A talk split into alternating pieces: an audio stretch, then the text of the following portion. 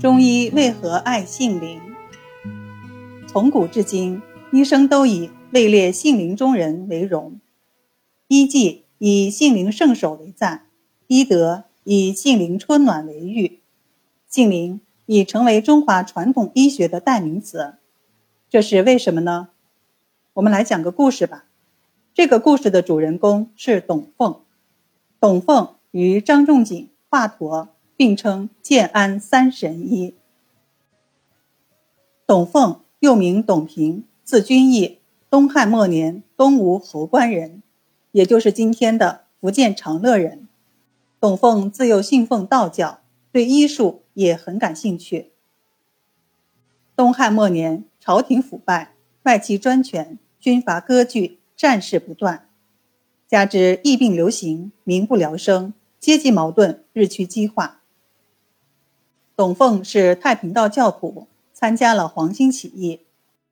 起义失败后，他不得已开始了以行医为生的流亡生活。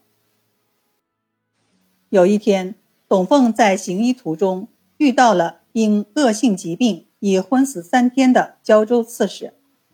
董奉给他喂了几粒药丸，一顿饭的功夫，患者便神奇般的张开了眼睛，手脚也能动了。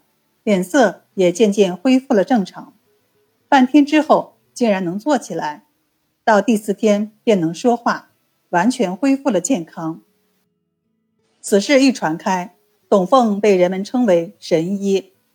刺史给了董凤丰厚的赏赐，但董凤婉言谢绝，又踏上了他的行医路。由于战乱频发，董凤被迫选择了庐山作为隐居之地。他隐居庐山后，继续为人治病。